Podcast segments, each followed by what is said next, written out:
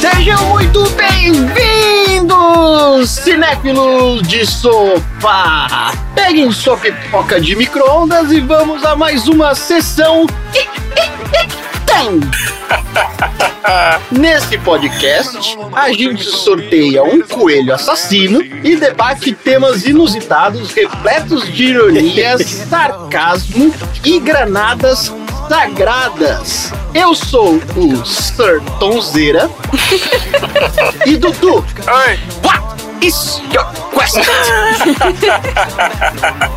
oh my god, I don't remember. Não! ah, ok, eu sou o Sir Dudu e André, você teria coragem de criar um bichinho fofinho capaz de matar alguém? Tipo um gremlin. Tipo um gremlin. É, porque no fim das contas, né? Acho que sim. É, um bichinho fofinho. É um bichinho fofinho e depois, né, vira um um problema na vida das pessoas. É isso aí. Então, eu- a minha pergunta é: eu sou um robô, então eu vou ter que fazer outra.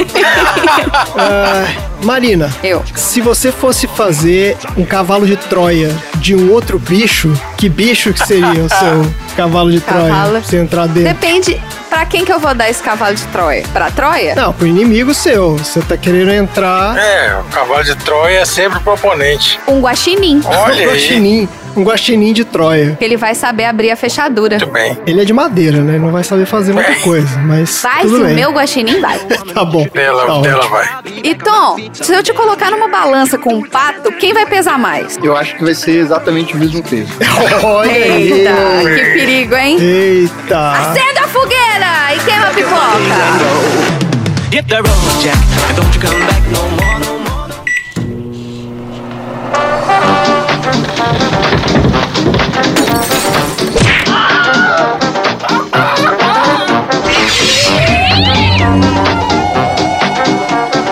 Sessão aleatória.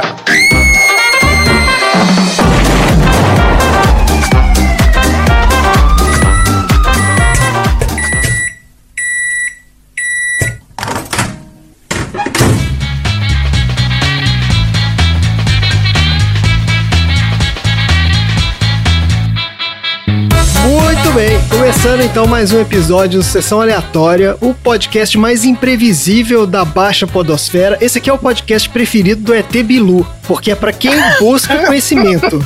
Exatamente. Exatamente. É o que a gente faz aqui, Porra que pariu. né? Até belou, velho. Taca tá conhecimento na sua cara. Surra de conhecimento.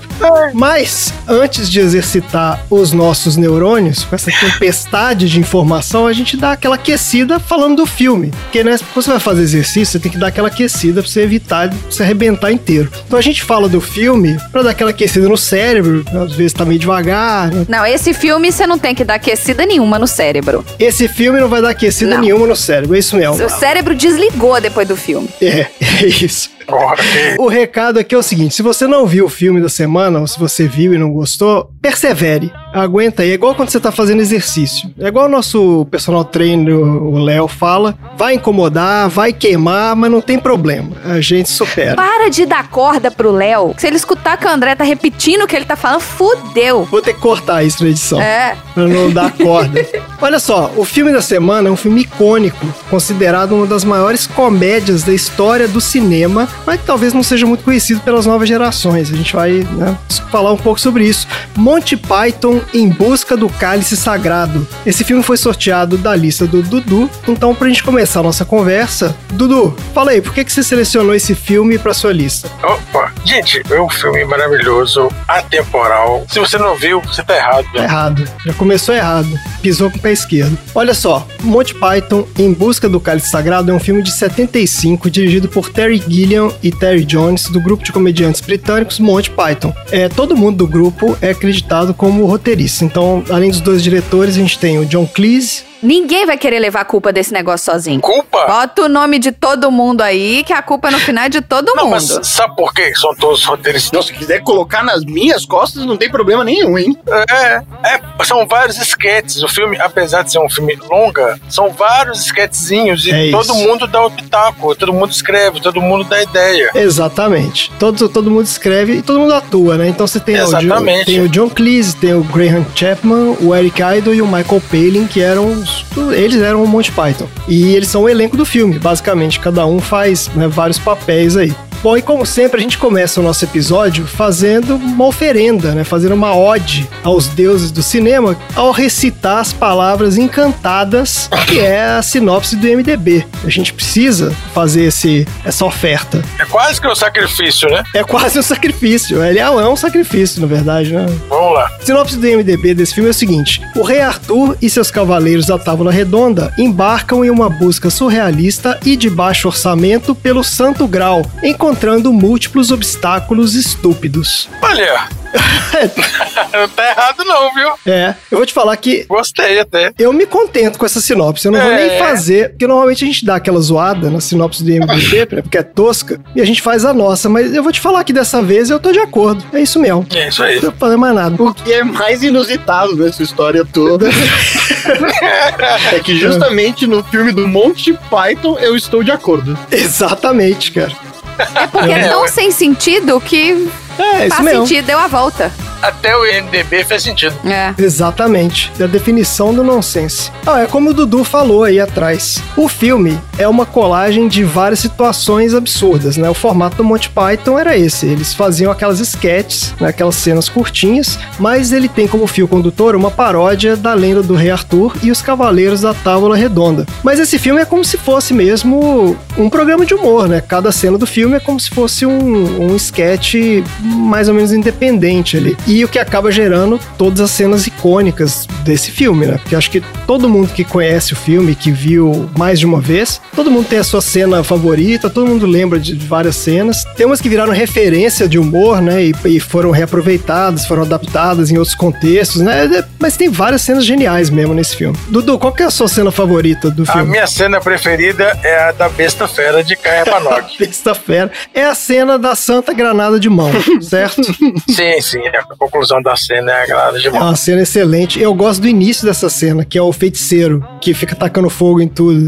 Aquilo é muito bom. Ai, feiticeiro incendiário, né? You can call me! É. Sim. Exato. É muito bom. Olha só, esse tipo de humor surrealista do Monty Python foi super inovador nos anos 70 e foi extremamente influente em tudo que veio depois em termos de humor, né? Daí você vê entrevista dos caras do Saturday Night Live, do Matt Groening, que é o cara que criou os Simpsons, Mike Myers, Jim Carrey, o Seth MacFarlane, que é o cara do Family Guy. Todos esses caras citam Monty Python como uma inspiração e, né, e como um exemplo que eles seguiram mesmo. Agora, tendo dito isso, eu queria perguntar o seguinte: eu não sei se. É claro que assim, eu, o Tom e o Dudu, principalmente, que acho que a gente, além de tudo, tem uma memória afetiva com esse filme, porque a gente viu quando era bem, bem novo e, e o filme, era- na minha cabeça, era hilário. Mas eu não sei se hoje em dia, tirando esse contexto e tirando a memória afetiva, eu não sei se esse filme ainda causa impacto na geração mais nova. Então eu vou perguntar pra Marina, que é a nossa representante aqui da geração Z. É. Qual foi a reação dela, né? A nossa neném. Porque a Marina não tinha visto. Não, Esse você nunca filme. tinha assistido mesmo? Não, não tinha assistido. Eu achei interessante isso, é, porque eu não conheço ninguém que não viu esse filme. Jura? Juro. Eu tava assistindo e eu tava me perguntando o que será que a Marina está achando desse filme. É, pois é. Exatamente, é isso aí, todo mundo. Eu assisti o tempo todo pensando nisso. Todo mundo quer saber. O que, que você achou? Sinceramente, eu não gostei do filme. Ponto. Tá Aí. Olha É. Mas eu entendo, gente, porque. Pra mim, isso é a mesma coisa de ver Trapalhões hoje. Tipo assim, a mesma coisa de eu pegar os Trapalhões. Eu nunca vi Trapalhões, mas eu vou assistir hoje Trapalhões. eu vou pensar exatamente a mesma coisa, entendeu? É, é datado. Esse negócio de ficar quebrando quarta parede pra fazer graça. Porque eu não acho graça, assim. As piadas, pra mim, não tinham graça. Eu não sei se é pelo fato de eu não achar graça nesse tipo de comédia em geral. É, tem isso mesmo. Ou se é geracional também, que eu não acho, eu não gosto de comédia assim. Eu acho que tem um pouco das Ah, duas não, coisas. então é. A Marina realmente não gosta desse estilo de filme e também acho que tem uma questão geracional também, porque esse tipo de humor eu acho que depende muito do contexto, né? Eu fiquei lembrando de quando a gente assistiu lá o Professor Aloprado, do Jerry Lewis, que é considerado também um gênio da comédia e tal, e é outro tipo de comédia, né? A gente ficou com aquela sensação de tipo, putz, na época isso aqui devia ser muito engraçado, sabe como é que é? Era pra ser engraçado, né? Então assim, eu ainda acho graça. Não, o André, ele legitimamente ele dava, não foi gargalhada. Não, gargalhada não, até porque eu já vi 20 vezes o filme. Não, mas Mas eu olhava pra ele, ele tava sacudindo. Sabe quando a pessoa tá dando aquela Claro. sacudida de tá rindo? É. E eu, eu olhava pra ele assim, por que raios você tá rindo disso? Ok, pra você deve ter graça. Igual pro meu tio assistir Trapalhões, ele ri do descorrer lágrima no olho. exatamente, Pode igual o ser. Chaves. Você sabe o que vai acontecer e você continua rindo. Exato, igual Chaves. É isso aí. Mas eu ainda assisti como pesquisa aqui, né? Como parte do meu trabalho. Eu assisti vários dos sketches antigos lá do, do programa de TV deles e eu dei muita risada, cara. Tem uns muito engraçados. Então, Ah, assim, claro. City Walk, Dead Parrot, maravilha. é Dead Parrot, exatamente. Tem uns muito bons. This Mas, parrot enfim, is no more. o cara pega e fica batendo o papagaio na mesa, né? É muito engraçado. Mas é um humor analógico, É, gente. é, Esse que é o sim. negócio. Essa galera de hoje em dia, olha só, é Twitter, É. TikTok, Eu também acho. É aquele humor de stand-up. Não, é sério, porque assim, é o aquele. André tá falando como se eu tivesse 15 anos, né? Obrigada. A geração mais nova, hoje em dia, que tá acostumada com essas mídias, eu acho que não tem impacto nenhum, porque a galera tá acostumada com esse humor de stand-up que o cara sobe lá e fica metralhando e fala 20 piadas em dois minutos, entendeu? É um troço muito, é muito rápido. Uma frase é uma piada. É mais dinâmico, é. É, e nesses sketches, assim, pô, é um sketch que durou 5, 10 minutos. Ele é às vezes. construído, né? ele é construído, então você tem que Isso. comprar a cena e tal. É, eu acho engraçado, mas eu concordo que não é pra Mas todo vocês mundo. falaram que vocês viram isso com uma memória afetiva porque vocês eram novos. Quantos anos vocês tinham quando vocês viram esses filmes? Ah, cara, a gente devia ter uns 10 anos. Ah, por aí. Entendi. Onde lembro. vocês viram isso? É, ué, é de Globo. Não, a gente alugava os filmes, lembra disso? Onde você alugou? A gente alugou lá na casa do vovô, provavelmente. Caraca, sério? E pra criança, olha só, a minha lembrança de que, como criança, era um filme muito engraçado, mas você, a graça que você acha é em outro tipo de coisa, É, né? é verdade. Eu fiquei pensando muito quando a gente falou daqueles filmes da Pixar lá, que a gente falou, ah, não é filme pra criança. Assim, quando você é criança, você capta uma certa camada ali, mais superficial, e você acha engraçado. Assistindo muito tempo depois, né, mais velho, você vai pegar as nuances ali. De repente você vai achar engraçado também, mas de outro tipo de coisa. Então, eu acho que esse filme se encaixa, cara, nisso. Porque, Pelo menos eu me lembro de criança ter gostado muito. porque eu só fui assistir esse filme quando eu tava na faculdade. Olha aí. alugando o DVD pela faculdade. Eu não sei se vocês se lembram, mas era uma época que estava bem no começo do YouTube ainda. E grande parte da volta de todo o acervo do Monty Python, tanto o filme quanto todas as séries, não sei o quê, eles devem muito ao YouTube. Ah, é? Porque algumas pessoas começaram a colocar os vídeos lá.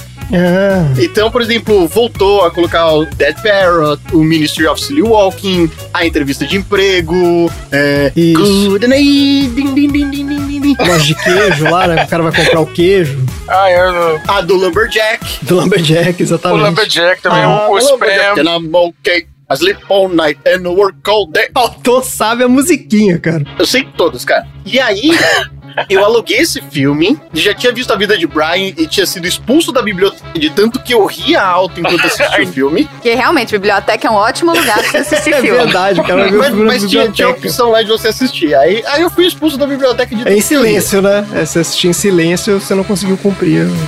É, não deu.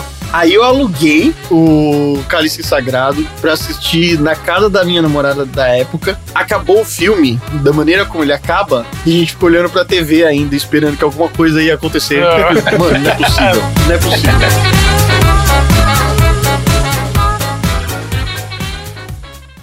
O que mais também flutua na água? Pão! ah, Hum. maçã! Um grilo! Chumbo, chumbo! Um pato! Exatamente.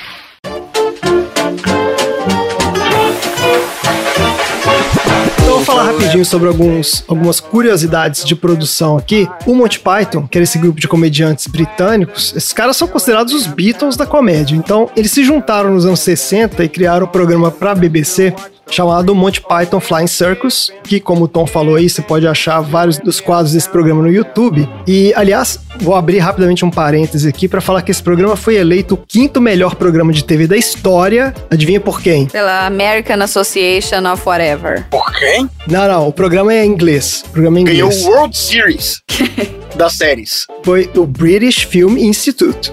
Que a gente Ah, falou que da olha aí, outra vez quase. tinha o American Film Institute, certo? Ah, tá. É. O negócio é você ter que Esse foi fazer. o British, Exatamente, você tem que fazer o seu filme Institute do seu país. Deve ter um brasileiro também. British Series. Br- British Film Institute. É uma lista que eles fizeram das 100 me- os 100 melhores programas da história da TV e esse programa do Monty Python ficou em quinto lugar. Olha só, pra mostrar que essa lista é séria, Doctor Who ficou em terceiro, hein? Aí, Marina. Eu sabia. Então não Eu é tô- sério.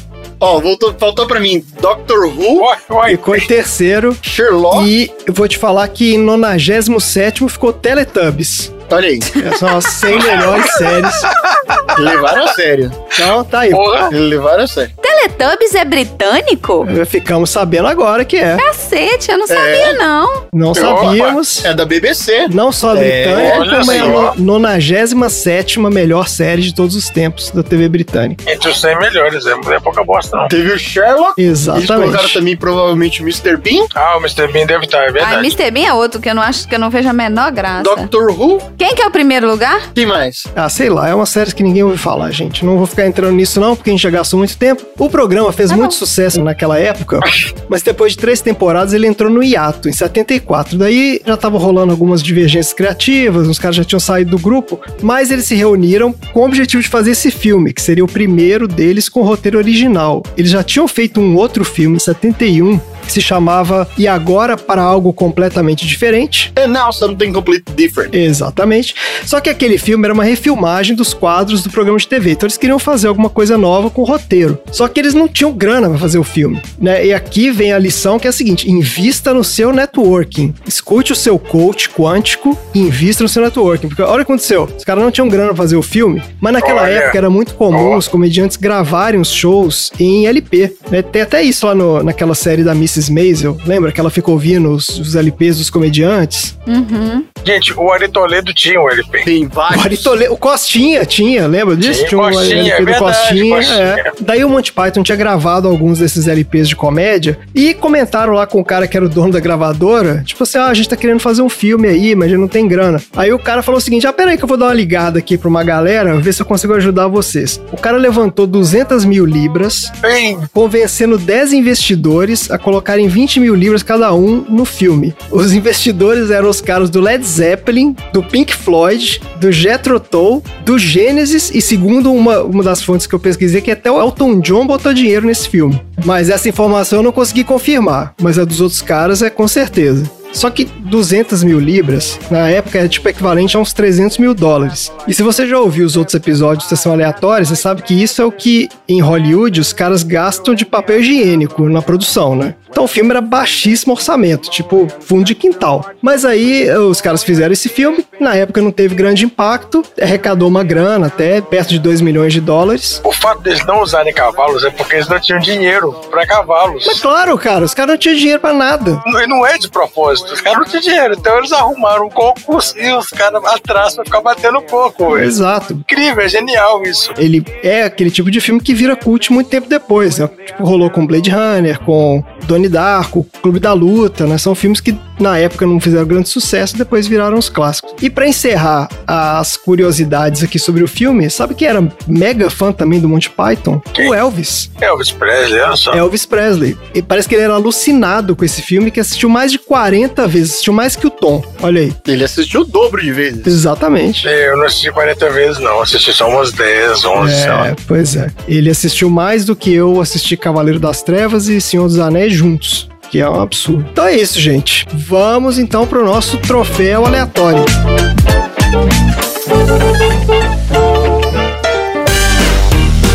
Troféu aleatório.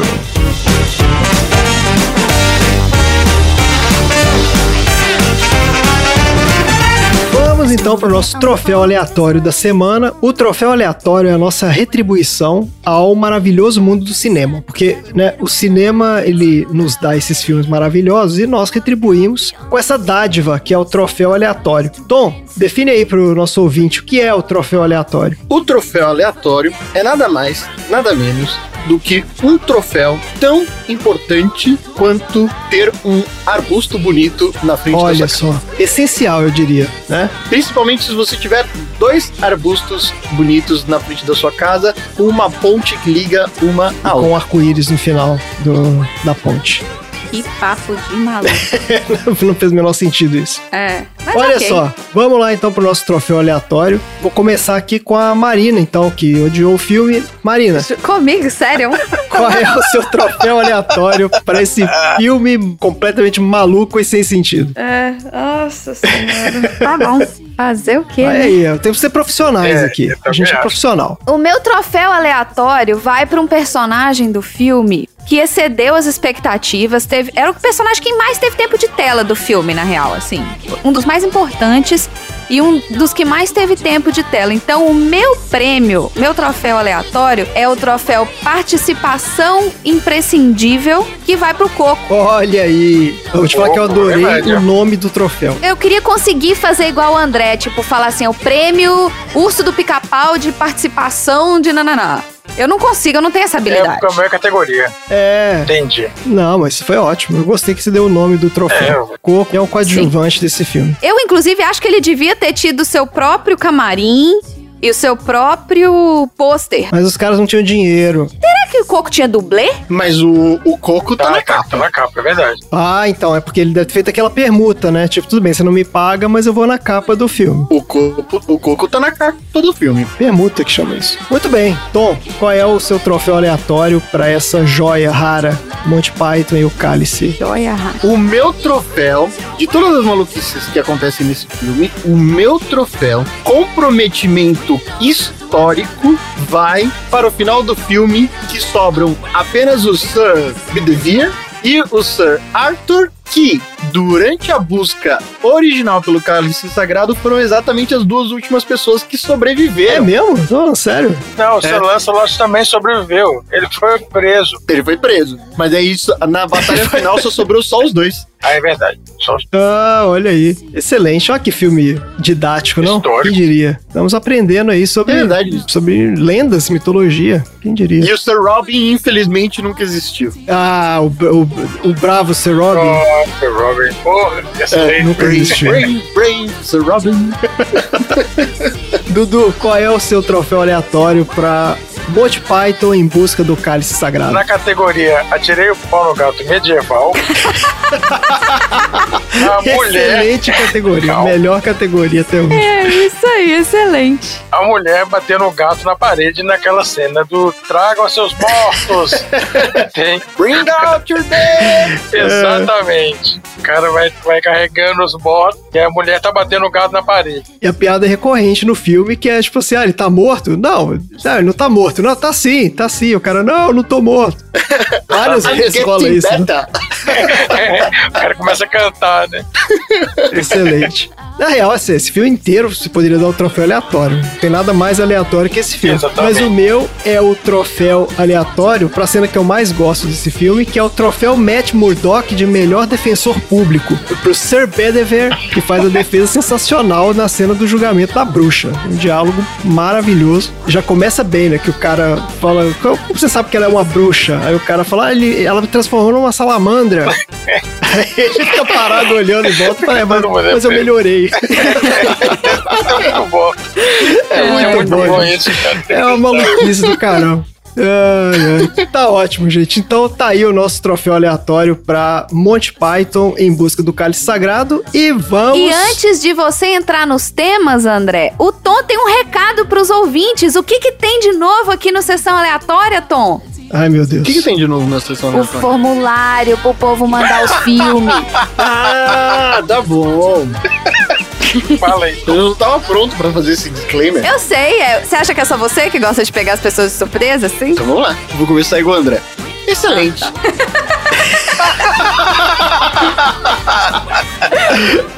Muito bem. Muito bom. Muito bem. A gente escutou os milhares de tweets, a chuva de comentários que aconteceu no Instagram, como o nosso e-mail acabou saindo do ar de tantas mensagens querendo a participação do ouvinte. Teve carro de som também, eu eu vi aqui na porta de Tem casa. panelaço. Panelaço. Teve panelaço, teve carro de mensagem de amor parando o minhocão na frente de casa, causando transtorno pro motorista. A CET teve que retirar.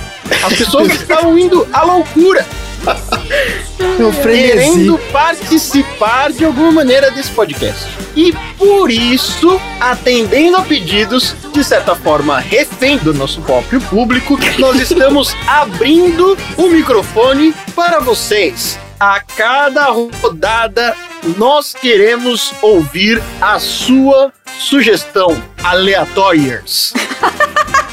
Nossos ouvintes são os Aleatórios. aleatórios. São os aleatórias. Pronto, aleatórias.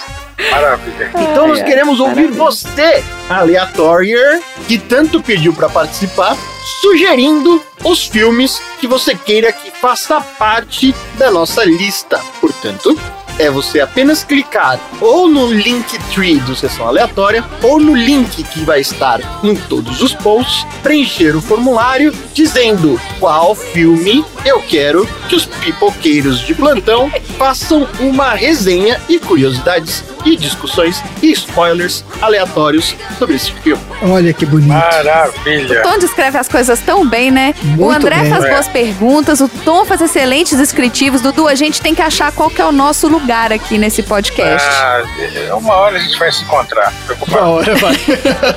perseverem, gente, perseverem. Bora então para os nossos assuntos aleatórios. O que mais também flutua na água? Pão! Uh, maçã! Um grilo! Hum. Chumbo, chumbo! Um pato! Exatamente. What you got? What you got? What you got? There was Muito bem, a- começando então os assuntos aleatórios. Ó, os assuntos aleatórios que é o bife de Kobe do podcast, hein? Eu Já falei isso. Olha aí. Aqui é que vem o, entendeu? É o filé mignon do negócio. Começando então com Tom. Qual é o seu assunto aleatório da semana? Eu estava muito interessado em falar sobre o Sir Bedivere. Defensor público. Eu estava muito interessado em falar sobre o anarcossindicalismo, Maravilhoso. mas eu resolvi falar sobre os maiores, os grandes, os únicos cavaleiros originais da mesa redonda. Eu vou falar sobre o programa Mesa Redonda de Futebol da TV Gazeta. Mentira! Caraca. Você conseguiu Você ser fala. mais aleatório do que o filme do Monty Python. Parabéns! Ah, mas Parabéns, assim. Ah, O programa da mesa redonda é um herdeiro direto da tábua redonda, né, Tom? Exatamente. É isso aí que você tá. Mesa Redonda! Tudo é bom, Bebá? Só quem é de São Paulo vai entender essa é piada. gente, poucas pessoas que viram esse negócio também. Mas poucas pessoas que viram o filme também, Dudu, tá tudo certo. Tem poucas pessoas que ouvem esse podcast também, gente. Não é, não é É, preocupação, não. Exato. Tudo bem. Vai lá, Tom. O Mesa Redonda é um programa dominical de televisão que passa sempre às 10 horas da noite no final da rodada do futebol. Ele acontece sempre na TV Gazeta e foi estreado em março de 1970, ou seja, ele está há 50 anos no ar. Nossa. Que isso? Ininterruptos? Eita, E 50 anos? Interruptos. Mesma Ah, é. galera, só que agora velha? Não, aí também não, né? não, porra, Maria. Aí não, né? Vai, vai que eles começaram jovens. Não, você já viu o programa de mesa redonda? Não tem jovem, é só velho que vai. É só Os velho. caras só, só se qualificam pra participar do programa quando faz 70 anos. E eu acho ótimo, porque é um monte de velho, tudo fora de forma, e eles chamam os jogadores pra conversar, e eles ficam ensinando o jogador a jogar bola. Esse é um dos É melhores. Ah, excelente isso. Por que você não bateu de chapa naquela? Por que, que você não domina olhando direto pro gol? Quando Quando você recebe a bola, você já sabe o que você vai fazer? Você treina dribles? Quantas faltas você bate durante o dia?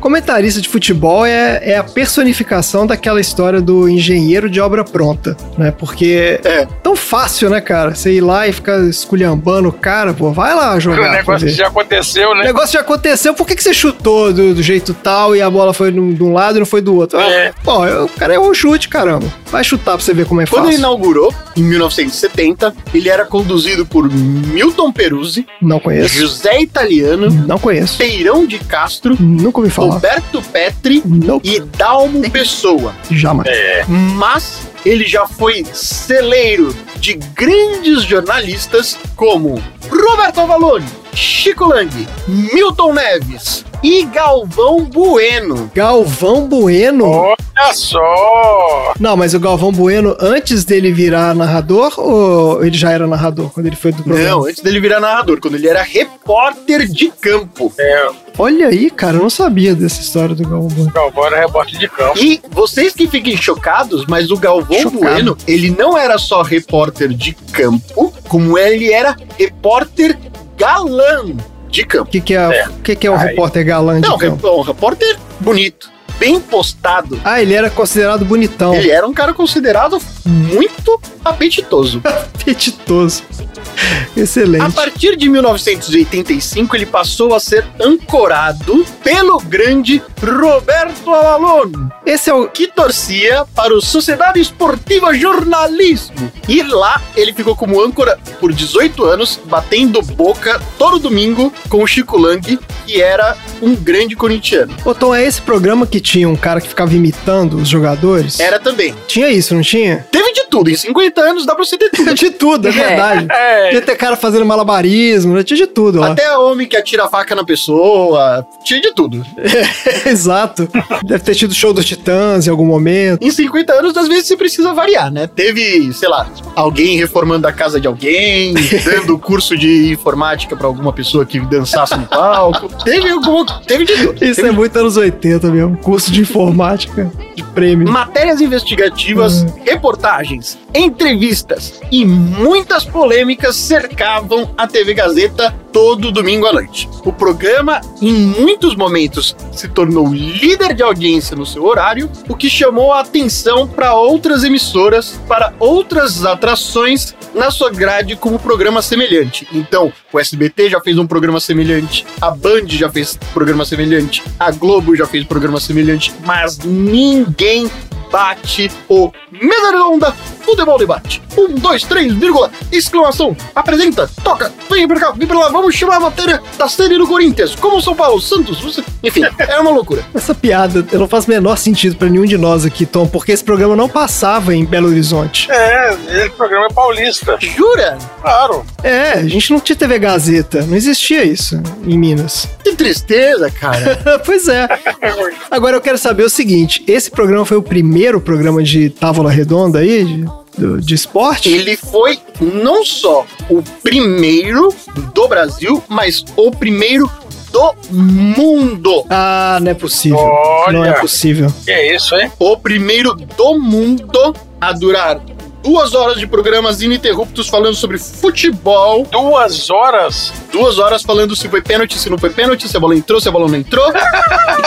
Que É isso mesmo. É maravilha. exatamente isso, cara. Você É resumiu o exatamente. programa de duas horas, é isso aí. É, é dois segundos. Exatamente. E quem tá chegando, qual é o reforço do time tal, quem é que tá pra ser mandado embora. É uma bagunça. É uma bagunça. É técnico colocando dedo na cara de jogador. É matéria falando que jogador fugiu do quarto de hotel no dia da concentração. Cara, é é tudo cíclico, né? Essas histórias são sempre as mesmas. Ô, Tom, esse programa, os jogadores, eles iam no programa? Ou era só os velhos lá reclamando? Eles vão no programa. Eles vão. Eles vão. Não se esqueça, esse programa está na sua 51 primeira temporada. Chupa Doctor Who. É o programa de fofoca do mundo futebolístico. Exatamente. É, é isso É um mesmo. programa de fofoca de barbeiro, entendeu? Exatamente. É, Exatamente, claro. olha aí, é exatamente, Exatamente. isso. Inclusive, pra você ir num barbeiro, você tem que assistir esse tipo de programa, porque senão você não tem assunto, né? Porque você fica Senão totalmente. você não tem o que falar. Quem tem assunto? Eu não tenho assunto. Você não tem o que Senão falar você com não o tem cara. o que porque falar. o cara vai te perguntar do jogo, vai perguntar se, ah, você viu que o fulaninho tá mudando de time, não sei o quê. Você tem que saber, né, cara? Exatamente. Ah, mas e aí, você acha que dessa vez vai dar pra ganhar a Libertadores? Se o time tá se É. é. bem? E o tamanho da dívida do Botafogo? Essas coisas. Tá bem. Ai, ai. É, o meu pai, ele tem um- uma coisa muito engraçada com esses programas de esporte. que Quando ele, ele fica puto da vida, ele odeia. O que deixa ele possesso, que ele fala, eu não entendo esses caras falando do... Ah, porque o time tal ganhou do outro em 1950. Que relevância Tá tem isso? Tabu, tabu. Isso se chama tabu. Isso, exatamente, que ele fala assim: ah, o time tal nunca venceu no estádio tal, e daí? Eu cara? amo É, Vai ser quando- outro jogo, cara. quando Não faz o menor estatística. sentido discutir Eu isso. amo. Os amo, caras, amo. né? Você Os Amo, tem caras. alguém contratado pra Amo. fazer isso aí, ué, pra calcular as estatísticas. Não, é um tabu a ser quebrado. Ai, Aquelas estatísticas de que ah, o time tal fez 300 gols no outro, que diferença faz? cara? Zero diferença. Isso me lembra aquele stand-up do Leandro Hassum, que ele fala assim: Foda-se! tipo é, isso. Tipo isso. É tipo isso mesmo. Mas é muito engraçado, porque a galera se alimenta desse negócio, né? E gera uma quantidade de assunto inacreditável. É inacreditável o tanto que os caras. É, Não, não termina, não não. termina. Porque repara que você- quando Não. esses programas acabam, os caras continuam brigando depois. Que vai passando lá o- as letrinhas, né? subindo lá os créditos. O cara, não, os caras conseguem brigar. É, é isso aí. Conseguem brigar no próximo Os caras programa. estão brigando lá ainda. Não, Apaga a luz, começa a subir os créditos e é dedo em riste um pro outro. não. No Isso mesmo. próximo programa, o cara tá brigando É no isso aí. programa anterior ou da semana passada. É isso mesmo. É isso aí. Ai, caraca, eu vou te falar, viu? O que mais, Tom? Desde novembro de 2003, o Mesa Redonda é apresentado pelo Flávio Prado. Poucos anos depois, nosso queridíssimo Roberto Avalone veio a falecer de um infarto fulminante. Mas o programa ainda conta com a presença do grandíssimo Chico Lang, do Alberto Helena Júnior, também um grande jornalista do futebol brasileiro, Celso Cardoso, Vampeta e Miller. Vampeta tá no programa? Ele é comentarista É, do o programa? Vampeta. Sim, essa é a parte lamentável do programa. Agora a gente vai ter que assistir esse programa. Cara, o Vampeta. Eu só lembro do Vampeta quando ele deu aquela cambalhota lá. Cambalhota. E é isso, cara. E é isso, até hoje é isso. No... Ai, É. cara. História curiosa. O Flávio Prado foi professor de jornalismo do meu irmão. Ah, é por isso. Flávio Prado é o cara do Oclinhos. Isso. Eu sei quem é esse cara. Isso. Eu lembro dele. E o Miller já quis autografar uma camiseta minha do São Paulo e eu não deixei. Que isso? Que isso, Tom? Que porra é essa? Como assim? Que isso? Que revolta é essa, Era, cara? era semana. Você falou "Não, aqui não. Ah, que história boa. Que isso, bicho? Ah, Na faculdade, Tom sendo Tom. todo ano tinha Que ideia. tinha a semana de estudos do futebol, né? Tinha a semana de estudos de futebol. E aí chegou o ano em que era a semana de estudos pra falar sobre o São Paulo, que tem uma história riquíssima. tá. Ah, sim. E todas as vezes tinha todo dia o painel de debate pra contar um tema, pra falar sobre a história, pra falar sobre algum ponto chave e tal. E teve um dia que o Miller foi na faculdade pra contar como é que foi a conquista do primeiro e do segundo campeonato mundial do São Paulo. Acabou o evento, Hum. eu tava sentado na frente, porque eu tava muito curioso. O Miller foi uma das pessoas responsáveis por eu me tornar São Paulino. Assim que acabou o evento, ele olhou pra mim e falou: Quer que eu autografe a sua camiseta? E eu tava com uma camiseta do Miller. Pô, é, é. Só que eu sempre tive, eu sempre tive isso. Mas, mano, autógrafo é pedir pra estragar a camiseta. Ah, Ah, veio não com essa acredito. história de novo, Ah. cara. Caralho, velho. É pedir pra estragar a camiseta. Não acredito. Você acha que não dá pra usar uma camisa autografada porque tá- estraga? Fica feia? É isso? Não, fica feia, cara. Assim, a gente não deve idolatrar ninguém. Ah, concordo. Nunca. Concordo. E assim, se o cara vai rabiscar, Rabisca o papel, né? Não, cara, vai zoar minha camiseta. É, vai, vai- vai estragar minha camiseta, cara. Vai, vai estragar minha camiseta. Aí ele, aí ele falou, o que que é autógrafo? Eu falei, não, cara, valeu.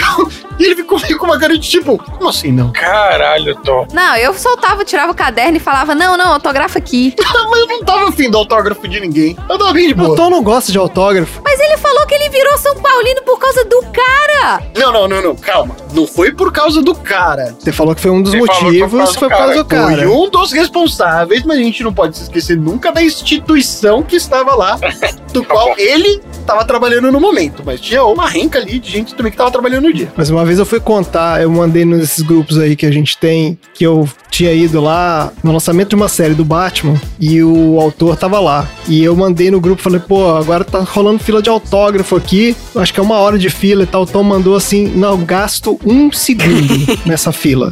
É verdade. Saia daí, vai estragar seu livro. E eu fui embora mesmo. Eu falei, ah, é verdade. Te convenceu. Tá aqui uma hora pro cara. É, me convenceu, cara. Mas assim, eu, eu não tenho problema, eu gosto de autógrafo, mas realmente. Tom não gosta. O Tom não gosta, é. É isso. Eu gosto que o André ele conhece vários escritores assim B, vários cartunistas B. Então quando a gente vai na Comic Con, tem a galera que tem uma hora de fila, mas em vez dele ir no cara de uma hora de fila, ele vai em 20 caras de dois minutos de fila. Os caras né? Aí, E ainda assim, sobra 20 minutos pra gente É, Aí, lanchar. verdade. exatamente, tá aproveitando o tempo de É maneira isso mais aí. eficiente. E essas pessoas são muito mais atenciosas ainda por cima. Muito mais, Sal. é verdade. É verdade. Oh, teve um cara que fez um sketchzinho no livro pro André, cara. Mó fofo, o cara do ratinho lá. Eles fazem. Eu fico até com dó dos caras, porque assim, os caras são foda e ninguém vai lá falar com eles. Então, quando você vai lá falar com o cara, ele fica tão feliz, o cara desenha, faz bonequinho, é muito legal. É isso, gente. Olha só. Tem mais alguma coisa aí, Tom? Esses são os verdadeiros cavaleiros da mesa redonda, cujo programa tinha uma mesa quadrada. Tá ótimo. Ai, meu Deus. Ah, sensacional. Ô, Dudu, lá em Minas tem também esses programas, obviamente, né? Que são cópia. Tem, que é o do Cruzeiro É, Atlético lá, exato, que ficava isso aqueles que eu ia mesmos falar. caras. Sei que os caras brigando. Ai, programa ridículo igual. É ridículo, porque em Minas só tem três times: né, que é o Atlético, o Cruzeiro Não, e em o Minas América. só tem dois times, mas eles botam o América lá Não. também. Não, não, mas o América não, tem não. lá a sua torcida. Não, não, não, não, não. gente. É, suas 18 pessoas. É. Belo Horizonte tem três. Mas esses programas eles passavam em Minas inteiro, não era só em Belo Horizonte. passam, mas é, o foco é a capital. Então tem três times. Mas se o time do interior tivesse mais torcedores que o Atlético, o time do interior também estaria no programa. Sim, claro. É volume. Mas o que, eu, o que eu quero dizer é o seguinte, é que é ridículo, porque em vez deles colocarem os caras pra comentar o jogo, sei lá, falar sobre a tática, qualquer coisa assim, Ah, não, eu não faço isso não. eles botam os caras que são torcedores dos times pros caras ficarem se xingando lá. Então assim, é, É muito isso, ridículo. fica cara. se zoando, Esses programas, reclamando. quando você vai assistir assim nesses canais locais, que pega lá o cara que torce pro time A, B e C, é até uma baixaria do caramba. Isso. O cara fica um zoando a cara do outro, porque o time ganhou, aí na outra semana o outro time perde, o dele ganha, ele. Nossa, cara, é muito zoado. Mas é isso. Então, tudo isso nós devemos aos cavaleiros da Tábua Redonda, certo? Essa é a moral da história. É isso aí. Perfeito. Vamos então pro próximo assunto aleatório. O que mais também flutua na água? Pão, ah, maçã, um grilo, Hum. chumbo, chumbo, um pato. Exatamente.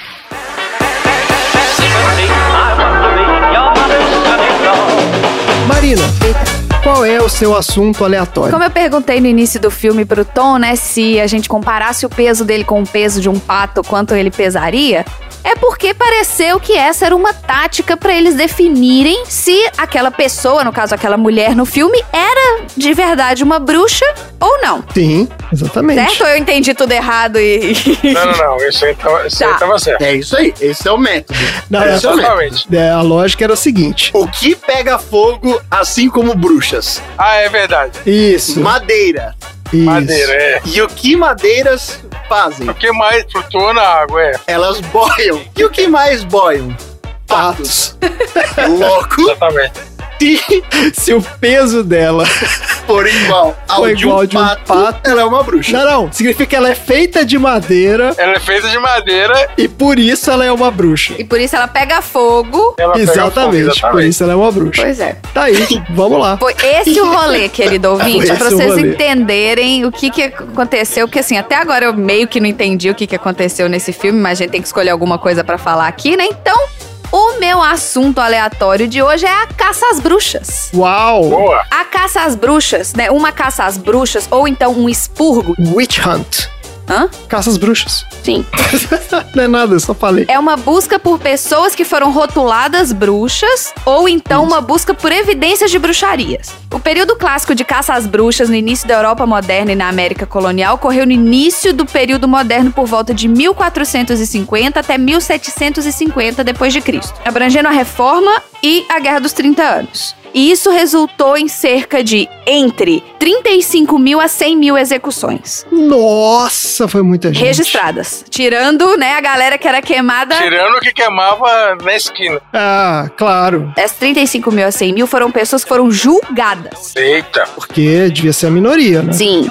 As últimas execuções de pessoas condenadas como bruxas na Europa ocorreram no século XVIII. Nossa, é muito recente. Em outras regiões como África e Ásia, a caça às bruxas contemporâneas foram relatadas, especialmente na África subsaariana e em Papua Nova Guiné. A legislação oficial contra a bruxa ainda é encontrada na Arábia Saudita e no Camarões. Ah, não é possível. Sim. Oi, como assim? Hoje em dia, você pode Hoje- ir lá e acusar a pessoa falando é bruxo. Então, vou explicar, vou chegar lá. Você faz excelentes Ah. perguntas, André, tá vendo? Sempre. Ah. Tô Antenado. Também trazendo pra linguagem atual, quando a gente fala caça às bruxas, também é uma metáfora que é uma investigação que é conduzida com muita publicidade, supostamente pra descobrir alguma atividade subversiva e com o real propósito de intimidar oponentes, principalmente políticos. Então, esse termo também é usado na política de vai começar a caçar as bruxas, no sentido de as pessoas vão começar a apontar dedos e trazer. É, mesma coisa da, né, da bruxaria em si. Falar que a pessoa é bruxa porque ela fez uma bruxaria sem prova nenhuma de nada, então vão tacar fogo. É, eu acho que essa que é a pegada. Eu acho que a ideia da caça às bruxas, você usa essa expressão quando você quer dizer que estão tentando culpar pessoas sem ter necessariamente né, evidências ou provas de que elas fizeram alguma coisa. Sim. Então, é uma caça às bruxas. Tipo, porque a bruxa, ninguém nunca tinha prova de nada, né? Você só acusava lá e É, pronto. muito disso fazia parte do dever coletivo. Exatamente, né? A histeria coletiva. Ô, né? Tom, deixa eu te perguntar um negócio. Quando você acha que teve o primeiro relato detalhado de um julgamento de bruxaria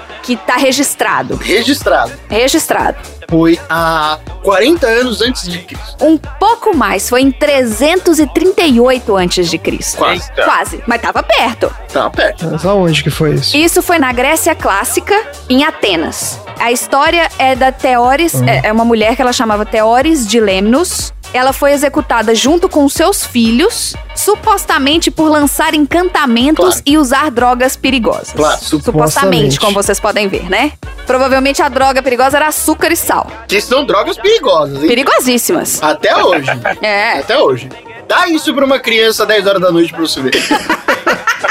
açúcar e sal. é, ué. Mistura açúcar e sal e dá pra criança. Ah. As 12 tábuas da lei romana continham disposições contra encantamentos e feitiços malignos que eram destinados a danificar as plantações de cereais. Gente, Em mas alguém... 331 a.C., 170 mulheres foram executadas como bruxas, no contexto de uma doença epidêmica. Mas por que que elas... Tipo assim, uma galera tava ficando doente, Eles não sabiam por quê, não sabia o que, que tava acontecendo e mataram 170 mulheres. Foram elas que causaram. É, mas é, eles acusaram elas de deteriorar a plantação, é isso? O cultivo da. Não, existia uma lei, tipo, existiam as 12 tábuas da lei romana. Ah, que tinha a legislação romana e e existiam leis, né, contra encantamentos e feitiços malignos. isso. Não pode fazer feitiço. Não pode, é proibido fazer feitiço, senão você é, sei lá, provavelmente executado. E qual era a história da plantação? Rolou uma plantação aí no meio. A lei era disposições contra encantamentos e feitiços malignos destinados a danificar as plantações de cereais. Essa era a lei. É, então, mas isso que eu.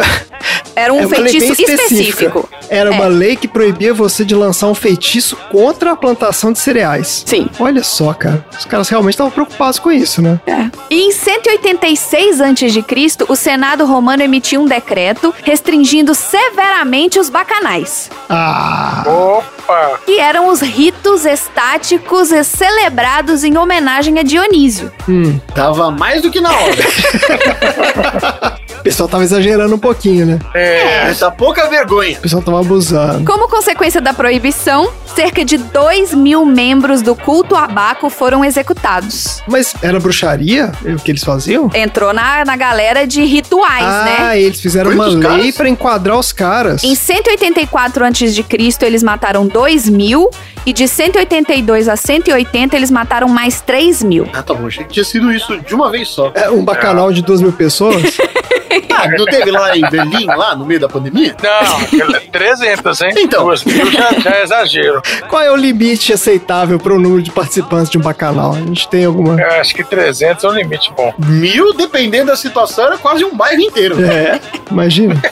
A perseguição às bruxas continuou no Império Romano até o final do século IV depois de Cristo. Diminuiu após a introdução do cristianismo como religião do Estado Romano na década de 390. Década de 390, que engraçado isso, né?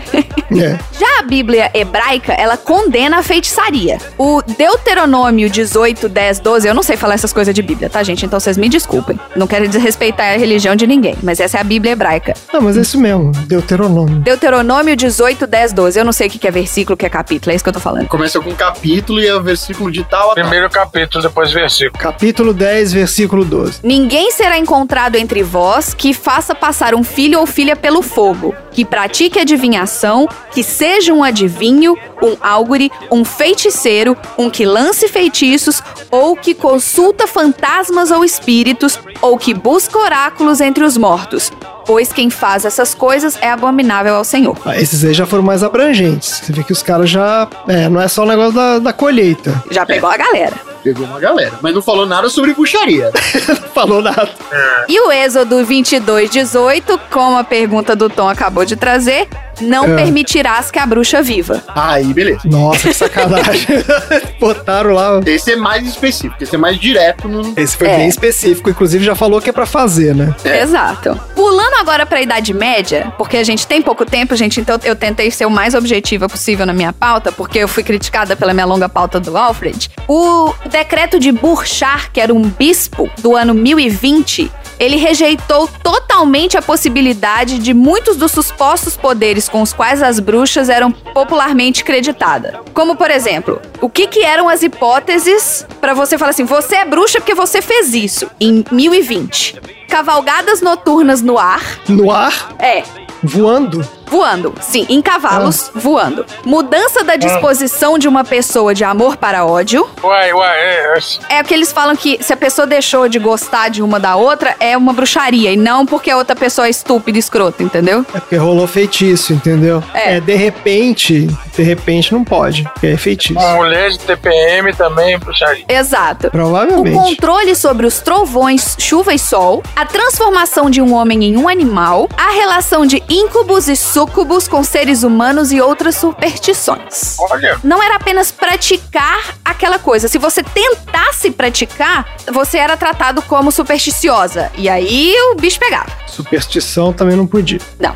Na Dinamarca, em 1080, o rei Harald III, ele recebeu uma carta do Papa Gregório VII. Tem muitas letras que são números aqui, deixa a gente confusa. A carta pedia que o rei proibisse as bruxas de serem mortas sobre a presunção de terem causado tempestades, quebras de safra ou peste. Ah, ah, tava sendo prejudicial. Então, assim, para as outras coisas, pode matar, mas você não pode usar desculpa de causou tempestade, aconteceu alguma coisa com a safra ou doença. Ah, Essas três não entra como critério de bruxaria. é que alguém sacou que, gente, isso aí tudo acontece, independente de você querer ou não. Então não faz sentido nenhum, né? Você Pois é. Prender a pessoa por causa disso. Já na Europa moderna e na América colonial, os julgamentos de bruxas aconteciam em ondas. Então, era assim, era uma época que tinha um monte, de repente não tinha nenhum. Tinham julgamentos no século XV e no século XVI.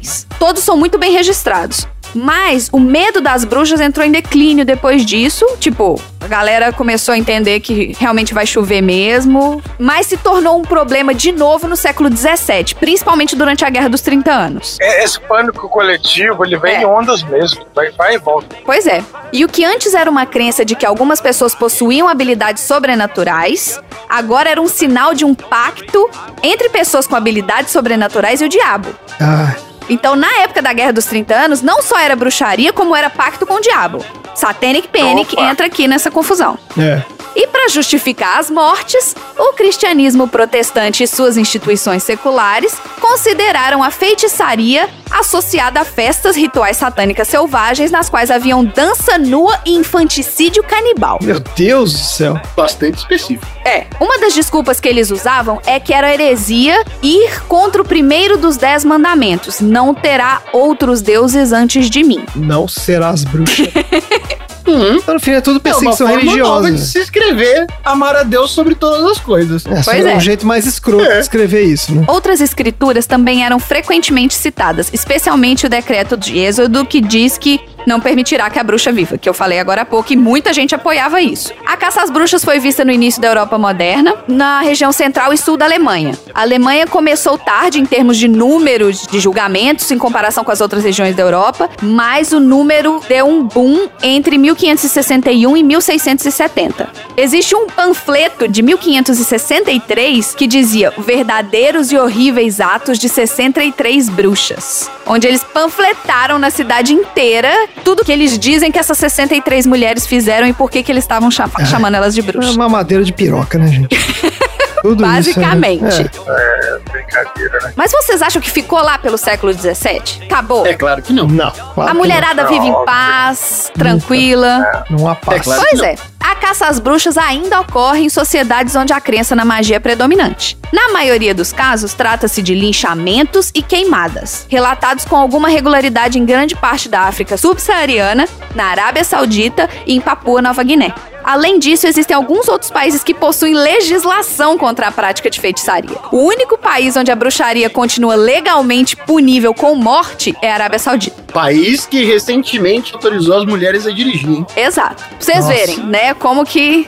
Onde que a evolução tá ali. Mulher tá, tá bem A lá. caça às bruxas nos tempos modernos é continuamente relatada pela ONU como uma violação massiva dos direitos humanos. A maioria dos acusados são sempre mulheres e crianças, mas também podem ser idosos ou grupos marginalizados da comunidade, como, por exemplo, albinos ou infectados pelo HIV. Nossa. Essas vítimas são frequentemente consideradas um fardo para a comunidade e, como resultado, são frequentemente expulsas ou são mortas violentamente, às vezes por suas próprias famílias em ato de limpeza social. As causas da caça às bruxas incluem pobreza, epidemia, crise social e, claro, a falta de educação.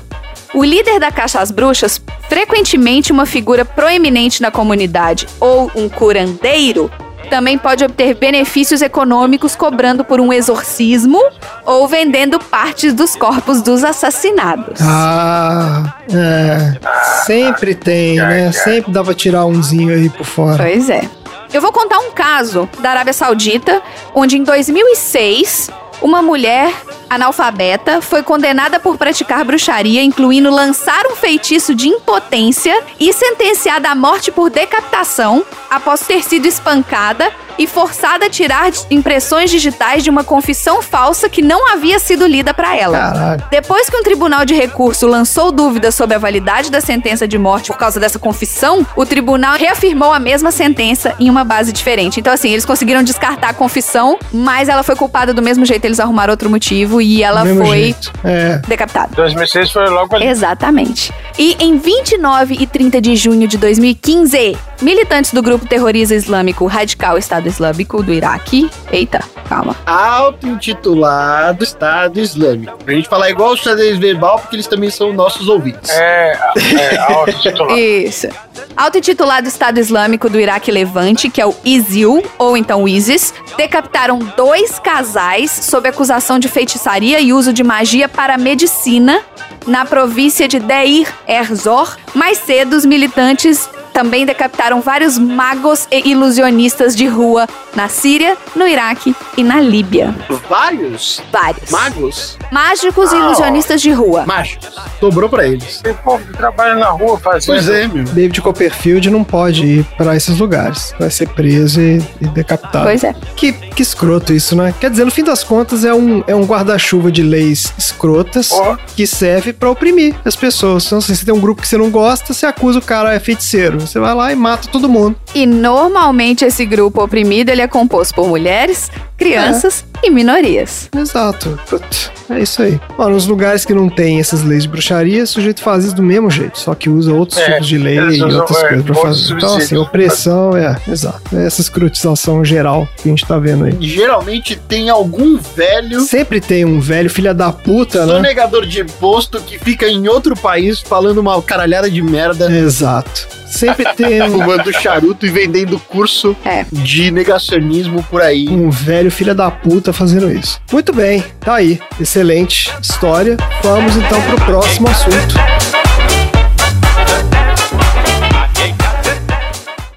O que mais também flutua na água?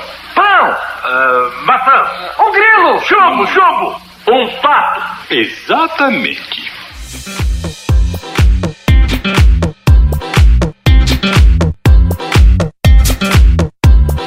Dudu, Opa. qual é o seu assunto aleatório da semana? Bom, já que no nosso maravilhoso filme a gente tem a besta-fera de Carrebanoi, eu vou trazer para vossas senhorias o nosso mamífero mais perigoso do planeta. Mamífero mais perigoso, né? É o. É, mais perigoso. É o Lores Preguiçoso. Quê?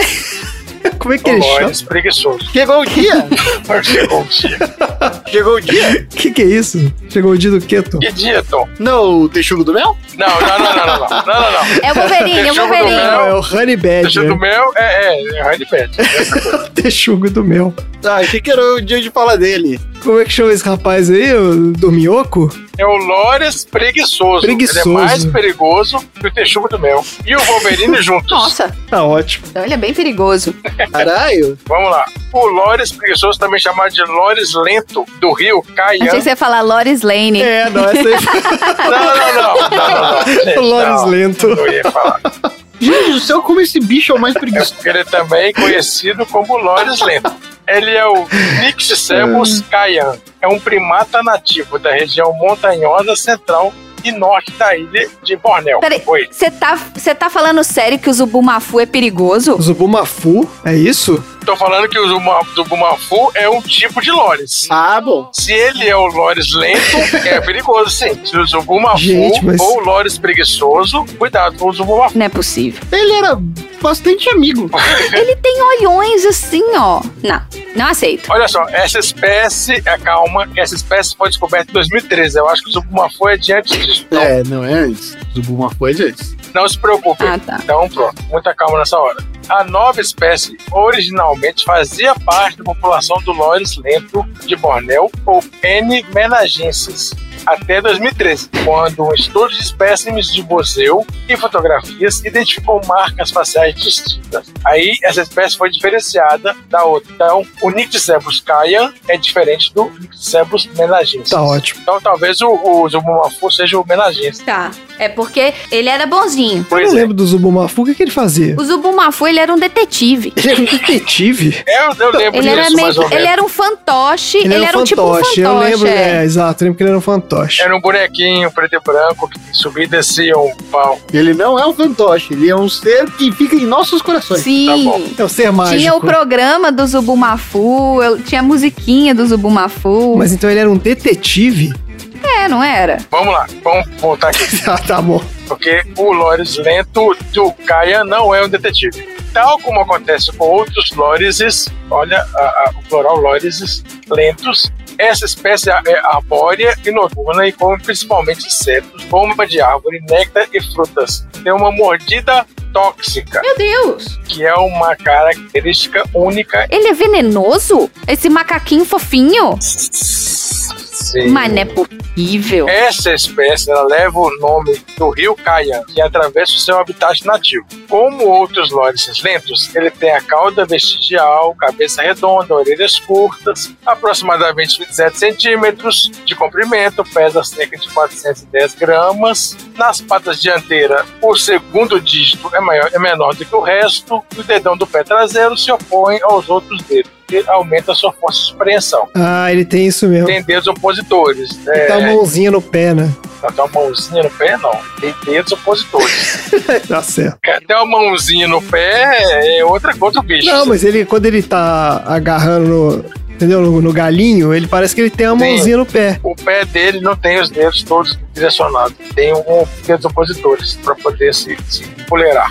E o seu segundo dedo do pé traseiro tem uma garra de raspagem que usa para arranhar e limpar, enquanto as outras unhas são retas. Hum. Que é tipo aquela é unha do da galera que toca violão, assim, que elas têm que a unha do Isso. dedinho é maior. Tipo isso, isso. Nossa, isso, e o cara deixa o isso. dedinho. é O cara né? ai. usa pra limpar o, o ouvido ouvido, também. Ah! pra tirar sempre do ouvido. Nossa senhora. Quem tem e fala que é pra tocar violão, a gente sabe que é mentira. Mas não é. Não, a gente sabe Não, é. a gente sabe que não é pra Que isso. escroto. Olha só, ele também possui um arranjo especializado de dentes frontais inferiores, chamado de pente de dentes, que é também usado para limpar os pelos. E como outros primatas, tem- os outros também têm, os outros leomaniformes têm também. Só que, nesse caso, nessa espécie, ela tem no lado ventral do seu cotovelo um pequeno inchaço chamado glândula braquial, que secreta uma toxina oleosa, clara e pungente que o animal usa defensivamente e ele passa essa toxina no dente de dentes que ele possui. O que acontece? Esse bicho lambe a glândula do braço. A secreção é ativada quando ela entra em contato com a saliva.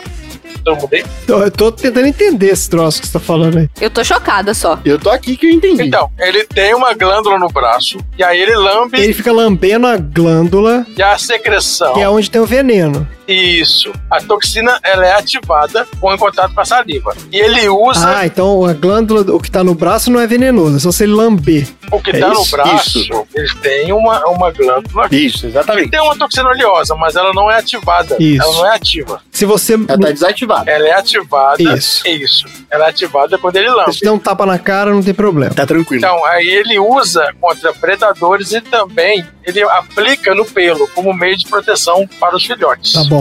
Olha só, essa secreção contém a substância fel D1, também é encontrada em gatos. O quê? Ah, Em gatos? olha só, olha só. Não. Mas essa toxina talvez seja combinada com outras substâncias advindas da dieta desses lores selvagens. Whiskas. Por isso que ela fica tão perigosa desse jeito. Então, eles têm essa substância, mas aí é, uma- é um conjunto de coisas ali, da dieta, com a saliva, que vai transformar isso aí num veneno. Mas se o gato comer a comida do Zubumafu, ele fica venenoso também? Sem dúvida. Se ele comer a dieta do, do Mafu e entrar em contato com a saliva, vai dar um beijo de língua, talvez. Caraca. Talvez. Nossa cara. senhora. É um Olha beijo de língua no Lores Lento que se alimenta. No- ah, ele tem que dar um beijo de língua no Loris Lento. Talvez, talvez aconteça isso. Isso pode acontecer. O namorado do Loris Lento, que é o Caio Quente, não vai gostar. né? É Caio Cat Que piadoca.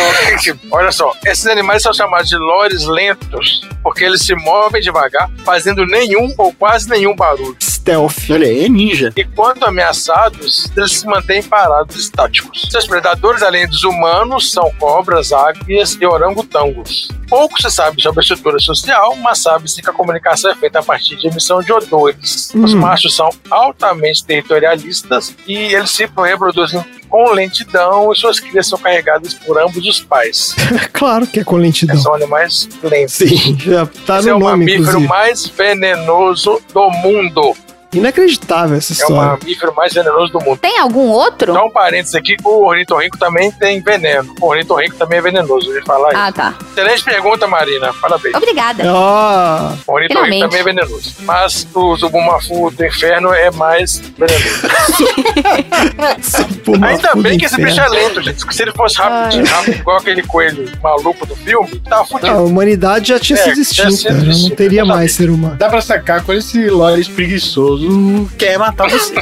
é só você prestar atenção, como ele é muito devagar, ele começa a olhar você de rabo de olho, começa a lamber o sovaco. Se ele começa a lamber o sovaco, você já fica esperto. Você já, ele fala, É, hum, lá vem. já vem, exatamente. Mas ele tem essa, essa carinha de, de noia, né? Tem, Tá ele tem, te tem um olhando. olhão, tem, um- tem um olhão, exatamente. Ele É. é, ele é hábito noturno. Não, ele tem o, o olhar do Bob Facada. O que, que é o Bob Bob Facada? Facada. Bob Facada é o cachorrinho que minha mãe adotou. Ah, meu Deus. A, a referência do Tom é pra ele mesmo, né? É, exato. ele tem esse mesmo olhar de que é alguém que vai te dar uma facada a Você qualquer hora. manda, manda uma foto do, do Bob Facada pra gente depois. Tá bom. Ai, Isso. meu Deus. A mordida do animal pode provocar choque anafilático Nossa e senhora. outras condições realmente perigosas. Segundo pesquisadores, o Lores pode ser comparado com uma cobra venenosa. Meu Deus, Ah. cara. Sou assustador, mas na verdade é que esses bichos são pequenos monstros. Monstros terríveis. São terríveis. E tá bem que é lento e tá lá em Borneo, Só que eu queria entender melhor a história do Ah, gato. do gato. E será que essa substância que você falou aí, do Lores Lento, que o gato tem também, é o que causa alergia nas pessoas? É tipo uma versão muito diluída do negócio? Ou é outra Da coisa? lambida tá do gato, será? É A Não sei toxina. te falar. Não, é porque, exato, você falou o negócio da toxina, né? E que o gato produz também. É, Será que é isso que vamos causa? ter que pesquisar sobre a FELD1, da, da um, tá toxina do gato. Nossa, ele é igual o cachorro da minha mãe. Ela tem esse zóio também. Ah, não é possível, o cachorro da sua Viu? mãe é igual o facada também. Ai, meu Deus, pronto. É, olha aí, o Tom mandou a foto do facada. Vamos pra casa. É igual o Bob Facada. Até que tem a Vamos cara pra meio de, É. casa. de Lores Lento mesmo. Ai, meu Ele Deus. tem uma cara de que vai te dar uma facada a qualquer hora. Tá doidão, né?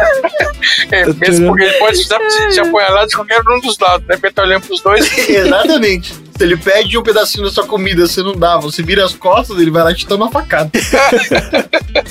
É. Ai, gente. Beleza, vamos encerrar então. Não, a gente tem que falar dos aprendizados do dia, que isso é o, é o mais importante. Isso. O que, que a gente aprendeu nesse episódio? Exatamente. Maravilhoso de Monty Python, o Cálice Sagrado. A gente aprendeu que o Tom não gosta de autógrafos. Fato. Isso Ah, é verdade. é um aprendizado importante.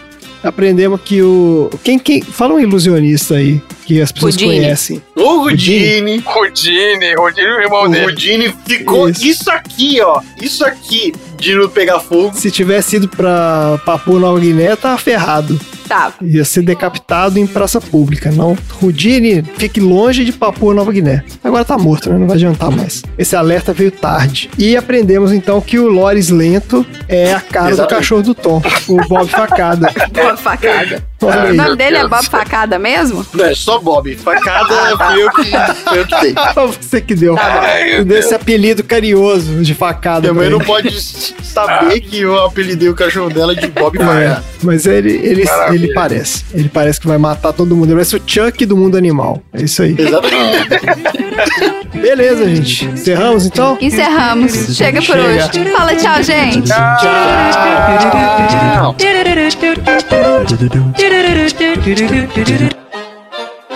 Fim da sessão.